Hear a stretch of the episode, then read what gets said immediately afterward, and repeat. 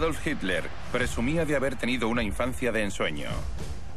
Si observamos el entorno en el que creció Hitler, vemos que es el ejemplo clásico de un hogar disfuncional. Pero tras investigar los hechos históricos, descubrimos que sus mentiras ocultaban una oscura realidad. Hubo incesto, cruces familiares intergeneracionales, no se respetaban los límites. El sexo era una parte intrínseca de la disfuncionalidad de Hitler. Una familia desgarrada por la infidelidad, los malos tratos y la violencia. Y una infancia que dio lugar a un monstruo. El poder era esencial en todo lo que hizo Hitler. La vida sexual secreta de Hitler. Asuntos familiares.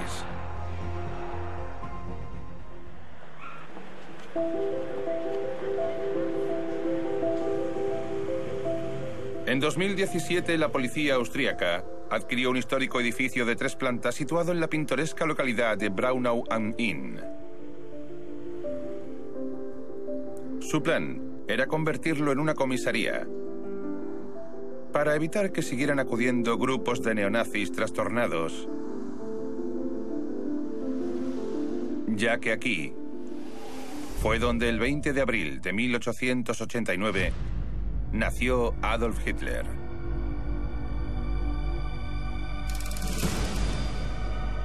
¿Qué tipo de hogar engendró tan abominable criatura? ¿Fue Adolf Hitler fruto de su infancia o de la naturaleza? La mera pregunta abre un camino pedregoso. Muchos se oponen con fiereza a los intentos de comprender la génesis de Hitler. Su mayor miedo es que hallar el germen de su maldad les proporcione motivos para perdonar lo imperdonable.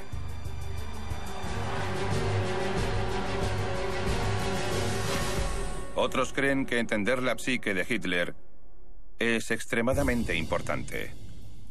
Podría llegar otro Hitler al poder. Nunca se sabe. Por eso, cuando se trata del mayor crimen de la humanidad, es decir, el holocausto, hay que hacer todo lo posible para entender quién lo perpetró.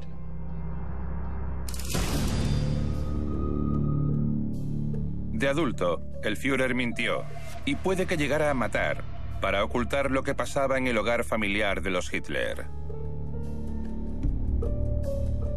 Pero lo que vivió bajo la influencia de una madre dependiente que le consentía y un padre violento corrompió su forma de ver el mundo e infectó su deseo sexual durante toda su vida.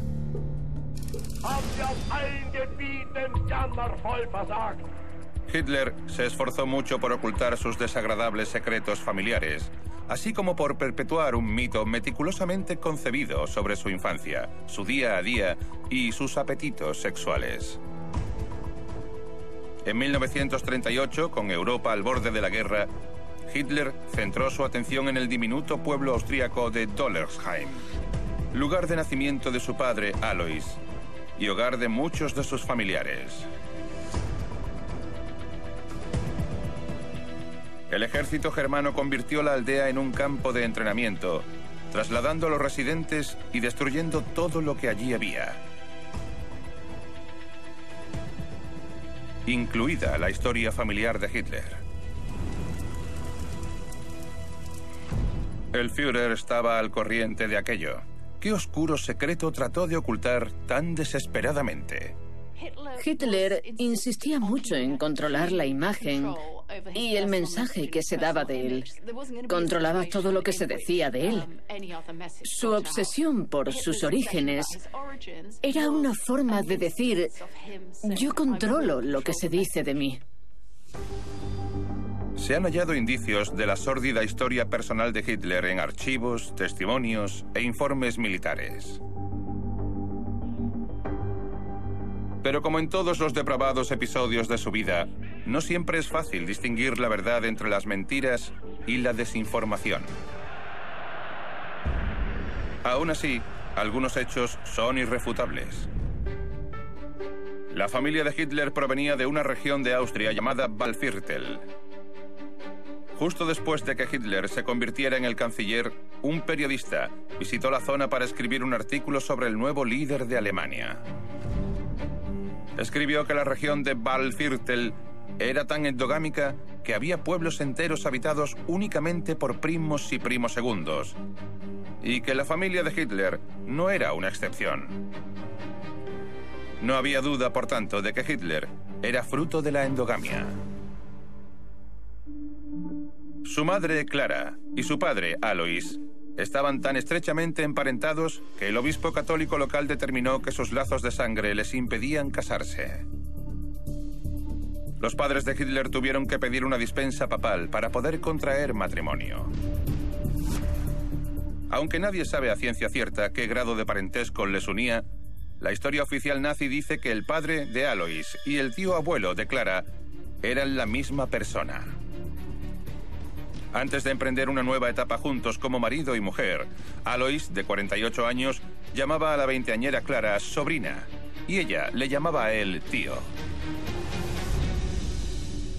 El contacto sexual entre miembros de la familia era algo normal para los Hitler y ya de adulto, Adolf mantuvo viva esa tradición familiar. No podemos saber con exactitud cuál era la relación de parentesco entre Clara Polzel y Alois Hitler, porque no se conoce la identidad del padre de Alois. La madre de Alois, María Schickel-Gruber, le tuvo en 1837. No estaba casada y el nombre del padre no figura en el certificado de nacimiento. Cuando ya su hijo tenía cinco años, María se casó con Johann Georg Hitler. Tras la muerte de su padrastro, Alois Schickel-Gruber, tomó su apellido cambiando la forma en la que se escribía de Hitler a Hitler. La gente olvida que el apellido Hitler surgió de forma accidental. Debía haber sido Schickel-Gruber. Imaginaos a todos los soldados de las SS diciendo Heil Schickel-Gruber. No pega nada. A pesar de que se modificaron los registros oficiales para que Johann Georg figurara como padre de Alois, muchos historiadores creen que fue una tapadera.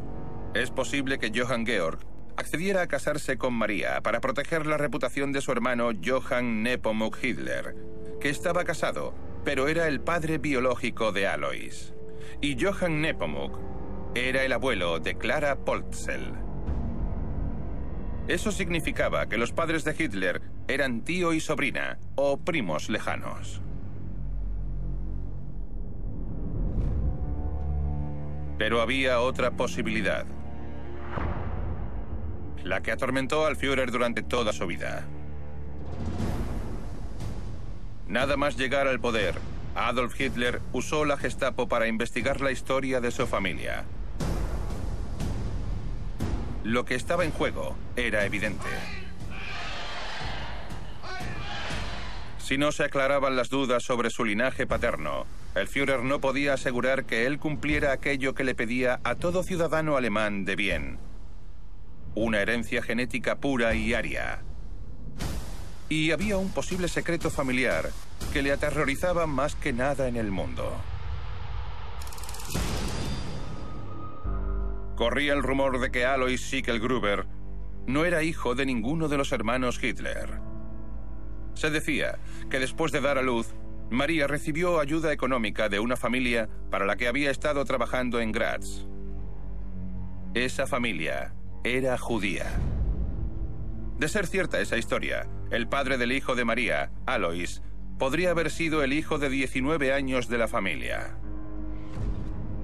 Eso habría significado que Hitler era un cuarto judío. ¿Era eso lo que intentaba ocultar tan desesperadamente? La idea de que Hitler podría tener ancestros judíos es la teoría más controvertida sobre su ascendencia. Se discute mucho sobre la posibilidad de que tuviera ancestros judíos, pero creo que lo más probable es que no fuese así. Tenía motivos de peso para querer borrar de la historia su pasado familiar porque iba totalmente en contra de lo que él promulgaba con su ideología nazi. Hubo incesto, cruces familiares intergeneracionales, Todo eso contradecía la imagen que Hitler quería dar de Alemania y de sí mismo. Habría sido una vergüenza. Hitler sabía que en su familia había muchos problemas congénitos. Algunos parientes suyos nacieron con deficiencias mentales y nadie podía enterarse de eso. En 2010, el periodista de investigación Jean-Paul Malders y el historiador Mark Vermeeren recogieron ADN de los parientes vivos de Hitler para poner fin a esa explosiva controversia de una vez por todas. Los resultados mostraron que Hitler tenía un fragmento de ADN conocido como haplogrupo N1B1, muy común entre los judíos askenazi y sefardíes. Los investigadores dijeron que eso no significaba necesariamente que el abuelo de Hitler fuese judío, sino que el Führer simplemente no era tan nario como pretendía. Los nazis estaban obsesionados con los orígenes. Era algo muy, muy importante para ellos. Se consideraban miembros de una raza superior. Así que era un régimen muy obsesionado con el linaje y la pureza de la sangre. De ahí la preocupación de Hitler por sus orígenes familiares y su inseguridad con respecto a esos orígenes. Las draconianas y antisemitas leyes de Nuremberg, aprobadas en 1935, provocaron que millones de personas que no pudieron demostrar tener un linaje ario fuesen enviadas a campos de concentración y asesinadas. Hitler estaba desesperado por demostrar su pureza.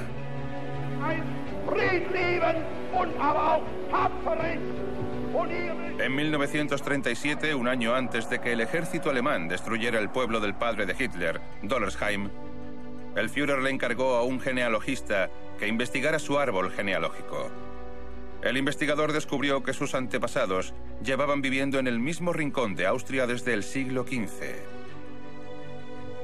Y como casarse con alguien de fuera de la región no estaba bien visto, había mucha endogamia. Como era de esperar, no encontró ningún pariente judío. Ese árbol genealógico se convirtió en la credencial oficial de su ascendencia, y como los archivos parroquiales de Dollersheim fueron destruidos, no había forma de rebatir la paternidad de su supuesto progenitor.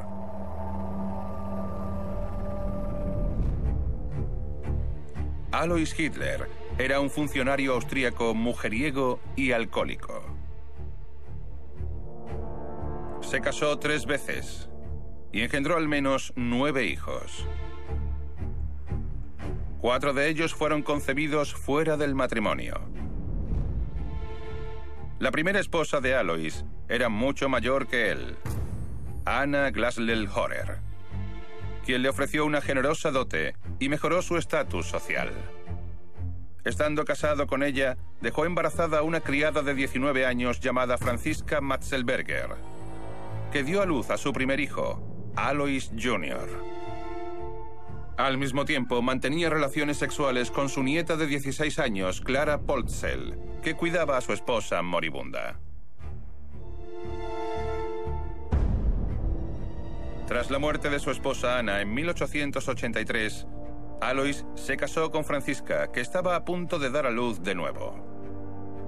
La hermanastra de Hitler, Angela, nació tres meses después. La muerte de Francisca en 1884 le dio vía libre para casarse con su sobrina Clara, cosa que hizo al año siguiente.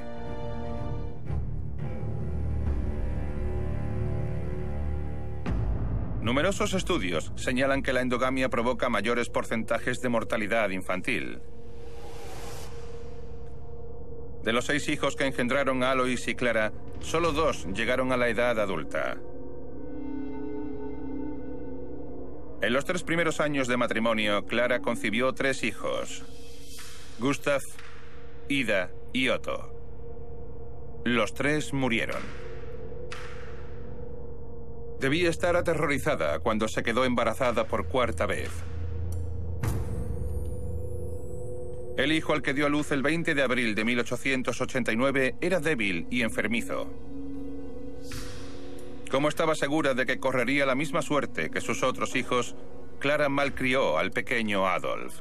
En un solo año se le habían muerto tres hijos. Fue algo trágico que creo que le hizo ser demasiado controladora. No era posesiva, más bien estaba preocupada por el hijo que había sobrevivido y creo que eso les hizo estar aterradoramente unidos, lo que debía resultar sofocante a veces. El pequeño Adolf dormía en la habitación de sus padres porque su madre no quería perderlo nunca de vista. Hay quien dice que Clara le dio el pecho hasta que tuvo cuatro años, algo muy poco habitual en la Austria de finales del 19. Se desarrolló un vínculo demasiado estrecho y antinatural entre madre e hijo.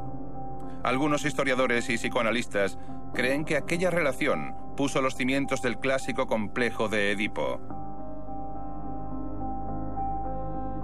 Esa era una de las teorías más abrumadoras de un informe secreto del gobierno estadounidense, redactado por el reputado psicoanalista Walter Langer en 1943.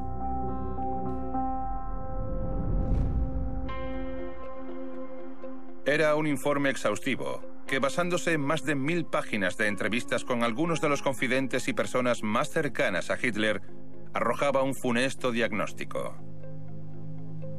Sus páginas contenían descripciones gráficas de las supuestas perversiones sexuales del Führer y de su depravado comportamiento.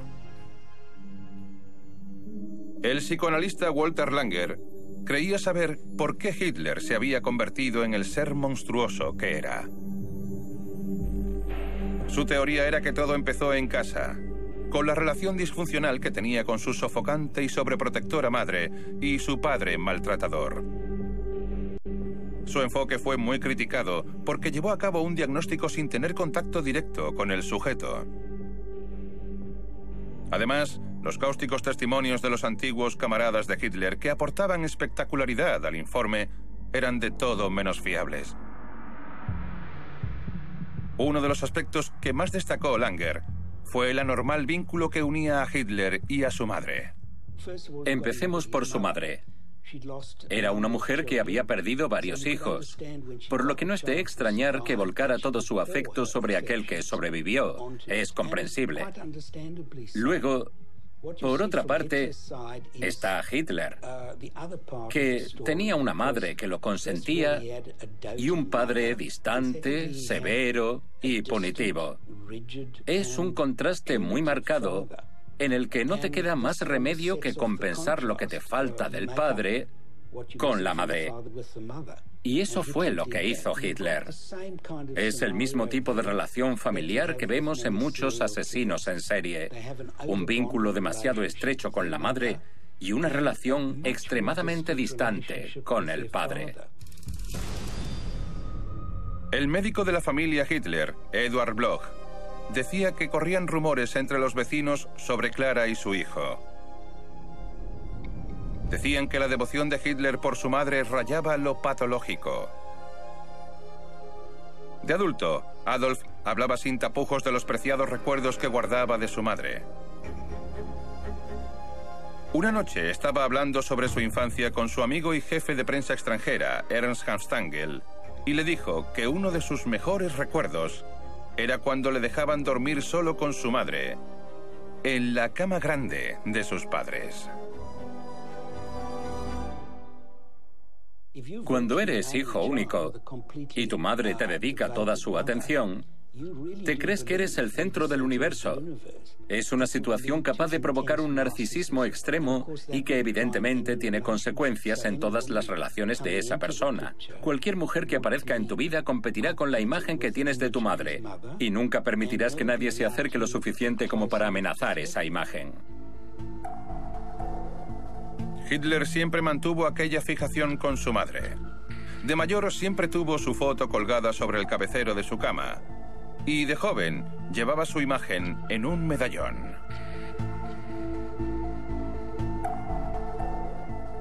La madre de Hitler tuvo muchísima importancia en su vida. Siempre llevaba consigo una foto suya. Él era su favorito, era muy especial para ella. Y esa devoción incondicional fue lo que le hizo creer que era especial y que llegaría lejos. Mientras Clara Hitler malcriaba y asfixiaba a su hijo bajo un manto de afecto maternal, Alois hizo justo lo contrario. El padre de Hitler era un tirano violento y sádico. Solo con oír su voz le daban escalofríos. Adolf fue víctima de malos tratos continuados, cuando no diarios. Aparentemente era su padre quien le maltrataba desde que era muy pequeño. Alois les azotaba a él y a su hermano con una especie de látigo. El joven Hitler reaccionó poniéndose una coraza. No se permitía ni llorar. En un determinado momento, el hermano de Adolf, Alois Jr., reveló la oscura realidad sobre lo que pasaba en el hogar familiar de los Hitler. Su familia vivía con el miedo constante de sufrir una de las explosiones de ira de Alois. Aquel hombre pegaba a sus hijos hasta dejarles inconscientes. Y en sus momentos más bajos, llegó a maltratar también a Clara. Para llamar a su hijo no decía su nombre. Se ponía dos dedos en la boca y le silbaba como si fuese un perro.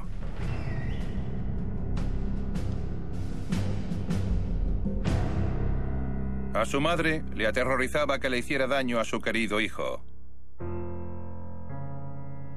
Hablando con su secretaria, Krista Schroeder, Hitler mencionó alguna vez los episodios violentos de su niñez. Le dijo que nunca quiso a su padre porque tenía un temperamento horrible y le azotaba. Clara temía que Alois llegara a causarle algún daño mayor a su hijo. El maltrato físico o emocional provoca lo que se denomina heridas narcisistas. Son heridas que dañan extremadamente a los hijos, pero que también dan lugar a un enfado extremo que deriva en una ira narcisista. Y esa ira se refleja en un deseo de ataque, en una necesidad de retribución, de venganza, que se vuelve bastante implacable. Pero, ¿es posible que algunos de los crímenes más atroces de la historia de la humanidad sean consecuencia de una infancia infeliz y marcada por los maltratos? Sí, el padre de Hitler le pegaba. Pero en la Alemania de finales del 19 y principios del 20 el castigo físico era la norma más que la excepción en la crianza de los niños. Y solo uno de esos niños se convirtió en Adolf Hitler. En el campo de batalla que era el hogar de los Hitler, la gran aliada de Hitler era su abnegada madre. Cuando su padre le pegaba, él se iba corriendo con su madre, que le protegía. Adolf siempre contó sobre todo con la protección de su humilde madre. Su padre le pegaba a menudo y cuando eso pasaba, su madre y su hermana mayor se ponían delante del padre para evitar el maltrato. Eso provocó que Adolf viera a las mujeres como protectoras desde muy pequeño. Pero aquella sensación de protección siempre fue unida a la incesante amenaza de sufrir un ataque violento. Algunos creen que una dinámica familiar como esta puede dar lugar a personas con arraigadas tendencias sadomasoquistas. ¿Fue esa dinámica una de las causas principales de que Hitler se convirtiera en el monstruo que fue? Si observamos el entorno en el que creció Hitler, nos damos cuenta de que es el ejemplo clásico de un hogar disfuncional, y eso tuvo que dejarle huella. No es poco común vincular sexualidad y violencia, es la base del sadomasoquismo. Ambos conceptos están tan interrelacionados que no se trata solo de lo que se hace sexualmente hablando, sino del modo en que se hace. El poder era esencial para Hitler en todo lo que hacía. En todas sus relaciones su era, primero debo hacerme con el poder y luego ya veremos. Esa necesidad de expresar su superioridad, su poder, era uno de los elementos más destacables de su carácter. El lenguaje de la violencia era algo que Hitler ya dominaba a la perfección cuando llegó a la edad adulta. El ataque y la opresión formaban parte del día a día en el hogar de los Hitler y Adolf creció sin conocer otra cosa. No obstante, algunos creen que fue otro oscuro suceso el que quedó grabado a fuego en su psique. Freud estableció el concepto de escena primaria, que es el momento en el que un niño cambia o queda traumatizado por presenciar la cópula paterna. Hay mucha controversia en torno a la influencia real que esto puede tener, pero vivir en un ambiente en el que se está expuesto constantemente no al sexo, sino a la violencia, tiene un efecto sobre las personas, las marca. Hitler tenía solo 13 años cuando su padre murió mientras se bebía su pinta de la mañana. Nada nos indica que Hitler llorara la muerte de su padre. La relación familiar antes era, por decirlo de algún modo, triangular. Estaban él, su madre y su padre, pero de repente pasó a ser binaria, y entonces su madre pudo dedicarse a él en cuerpo y alma. Le malcrió, todo lo que quiso y más, cosa que a él, evidentemente, le hacía inmensamente feliz. Hitler tenía libertad plena para hacer lo que le viniese en gana. Se pasaba todo el día dibujando, pintando y escribiendo poesía. Más tarde, describiría aquella época como la más feliz de su vida, como un hermoso sueño. Pero las mujeres de la casa no llevaban una vida tan de ensueño. Clara presionaba a la hermana pequeña de Hitler para que le ayudara a malcriar al vago de su hermano adolescente. Paula escribió en una ocasión en su diario que su hermano le cruzó la cara de un bofetón. La crueldad con la que le trató su padre empezaba a dar sus frutos. Una persona como Hitler es alguien que siente la necesidad de tener poder, control sobre los demás. Lo hace para compensar las carencias de la infancia, pero además, en su caso, se trataba de una persona que albergaba un odio tremendo, una ira tremenda una hostilidad tremenda hacia los demás, hacia el mundo entero. Durante un tiempo, Hitler pudo disfrutar siendo el centro absoluto de las continuas atenciones de su devota madre.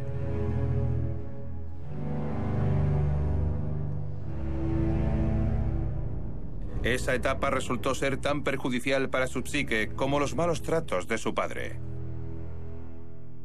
Un narcisista es alguien que está totalmente obsesionado consigo mismo y que considera que todos los que le rodean deben hacerle sentir mejor o ser castigados por no hacerlo. En otras palabras, un narcisista es un psicópata que aún no ha sido arrestado porque el narcisismo te hace racionalizar y justificar todo tipo de comportamiento. El catalizador que le haría dar el paso del narcisismo a la psicopatía estaba a punto de entrar en escena. En 1907, solo cuatro años tras la muerte de su marido el maltratador, y siendo Hitler aún un impresionable joven de 18 años, a Clara le diagnosticaron un cáncer de mama terminal. Nada más enterarse, Adolf se fue a toda prisa a Linz desde Viena donde vivía con su amigo de la infancia, August Kubitschek. Clara murió el 21 de diciembre de 1907. Tenía 47 años.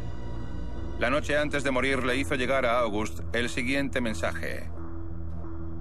Sé un buen amigo para Adolf, porque no tiene a nadie más.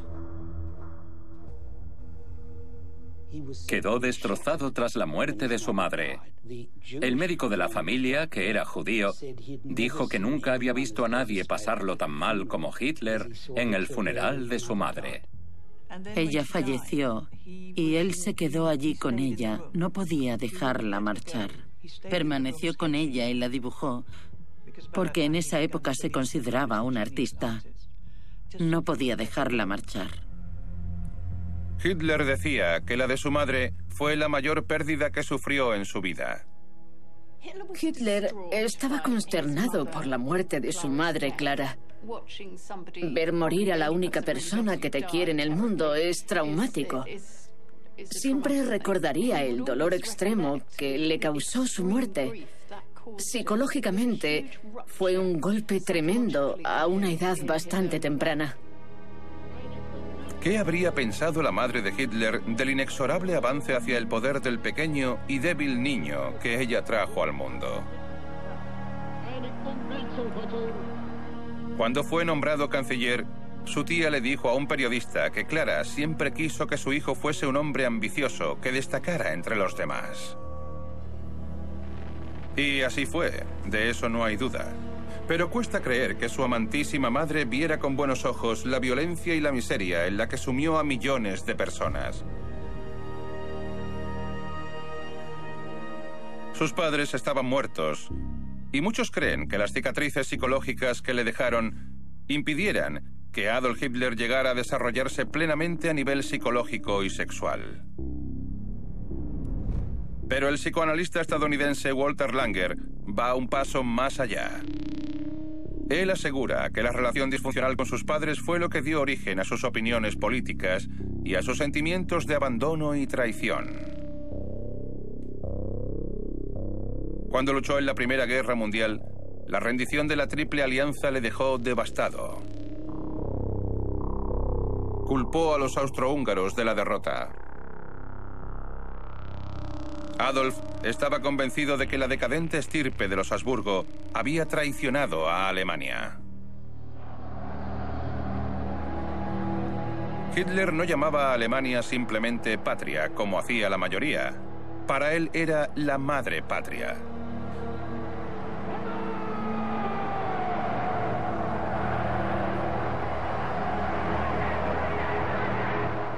La vieja, exhausta y corrupta Austria era para él el equivalente de su despreciable padre austriaco. La noble y vejada Alemania, la nación que le había permitido unirse a su ejército tras el desprecio de Austria, era su madre patria. Cuando le preguntaban por qué se empeñaba en estar soltero y se rumoreaba que era homosexual, él contestaba que su única novia era la madre patria. Una respuesta muy reveladora.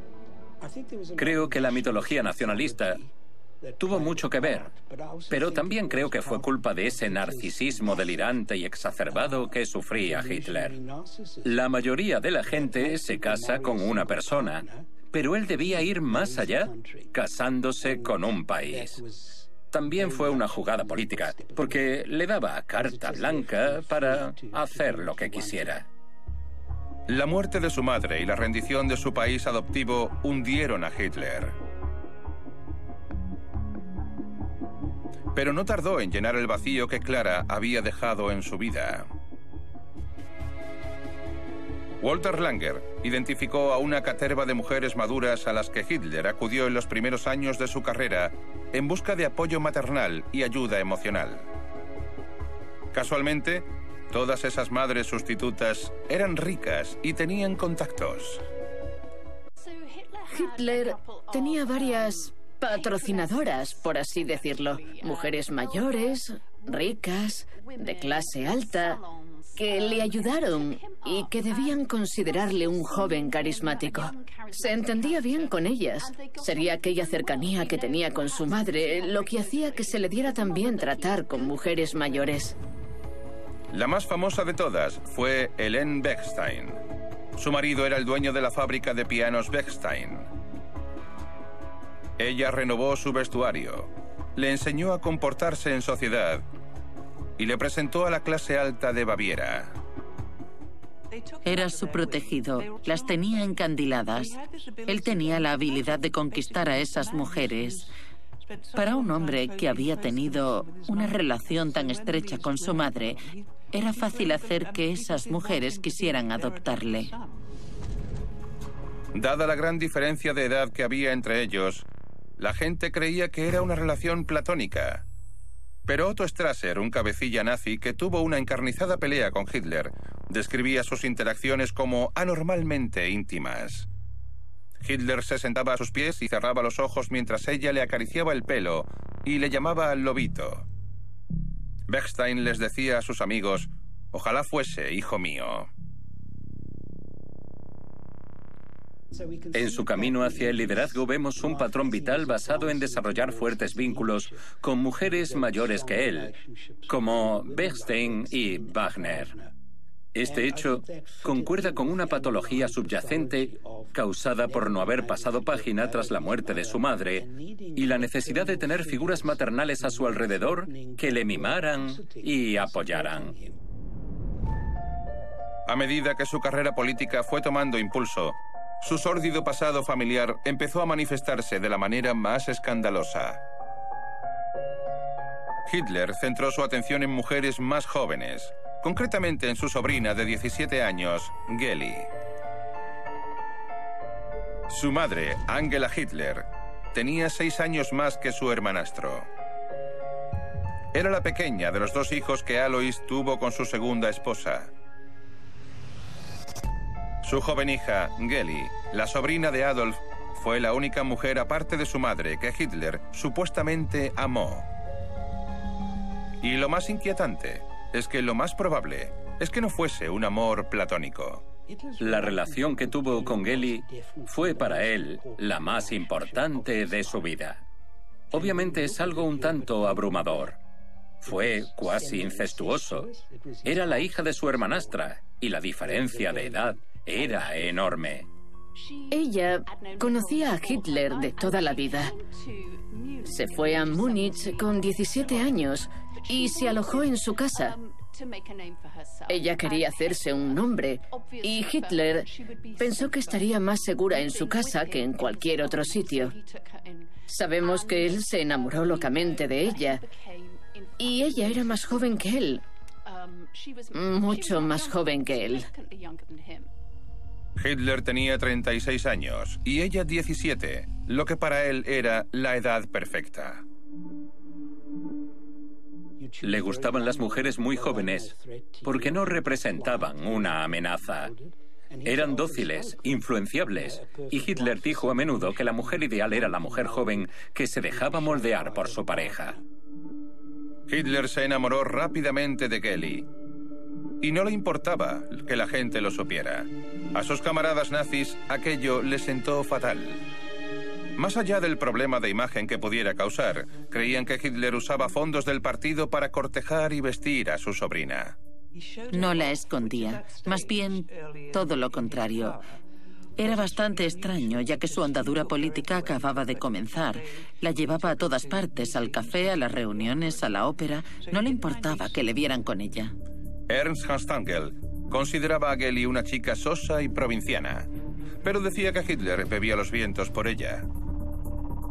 Además, estaba totalmente convencido de que Adolf tenía relaciones sexuales con su sobrina. Era una mujer bastante atractiva y era muy extrovertida. Alguien dijo de ella que tenía un espíritu muy salvaje, que tenía una pasión salvaje hacia la vida y una actitud muy positiva. En el informe que redactó Langer para el gobierno estadounidense aparecían acusaciones más graves sobre la naturaleza de su relación. El informante Otto Strasser aseguraba que Kelly le había dicho que a Hitler no le interesaba el sexo convencional, que lo que le gustaba era que Gelly le orinara encima. No hay que olvidar que Strasser se la tenía jurada a su antiguo camarada, por lo que muchos dudan de la veracidad de su testimonio. Pero en su informe para los servicios de inteligencia, Walter Langer mencionó otras fuentes anónimas que afirmaron lo mismo. Su relación con Gelly sacó a la luz aspectos de la vida de Hitler que él siempre trató de ocultar. De ser ciertos esos rumores, habrían encajado perfectamente con algunas de las prácticas básicas del sadomasoquismo, que consisten en ser humillado, por ejemplo, con los fluidos físicos más desagradables. Por dentro, era masoquista y de cara a la galería, sádico. Los rumores sobre la verdadera naturaleza de la relación entre tío y sobrina se propagaron.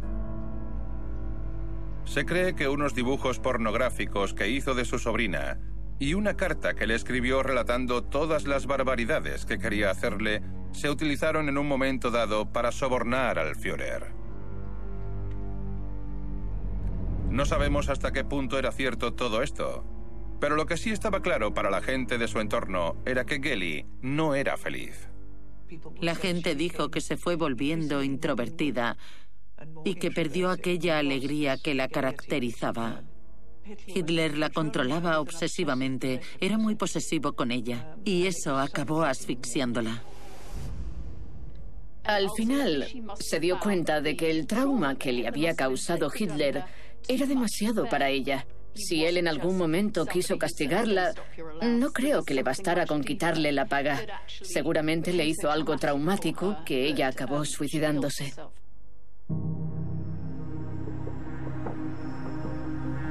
El 18 de septiembre de 1931, Gelly se suicidó con la pistola de Hitler en su apartamento. Tenía tan solo 23 años. Él quedó destrozado. Se sabe que Hitler cayó en una grave depresión clínica tras la muerte de Gelly. El shock le sumió en una depresión que, según dicen, duró dos años. Le afectó muchísimo.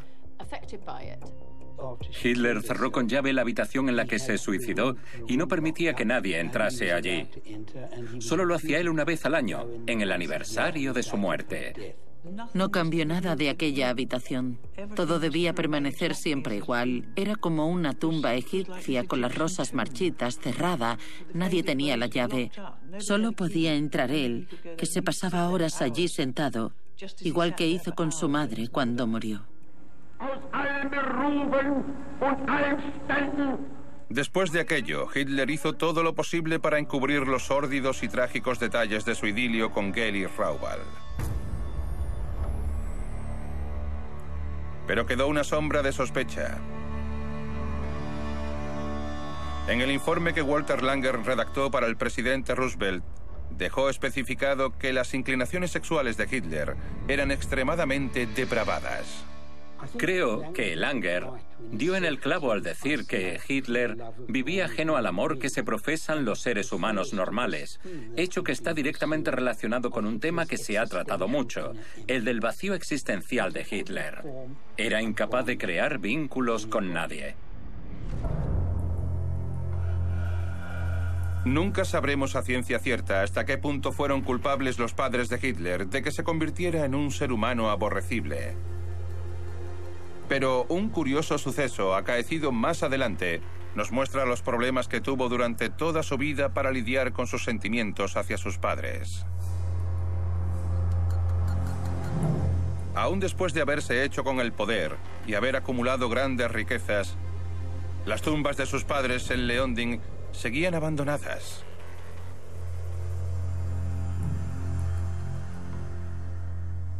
No tuvieron lápidas con sus nombres hasta que los funcionarios nazis locales decidieron honrar a los padres del Führer. Cuando se enteró de aquello fue al cementerio. Según los testigos, Hitler miró los sepulcros y se marchó sin decir nada. Nunca más volvió a visitar sus tumbas. Puede que Hitler tuviese una infancia infernal y que su historia familiar estuviese corrompida por la depravación. Puede que eso fuese la causa de sus violentos e irracionales cambios de humor. También puede que avivara su paranoia y que le impidiera desarrollar una moral sana. Y es muy posible que se reflejara en sus depravadas inclinaciones sexuales. Pero a pesar de todo, no hay pruebas que indiquen que sufriera una enfermedad mental. Sabía perfectamente lo que hacía. Y solo hay una forma de explicar su comportamiento. Hitler era la maldad personificada.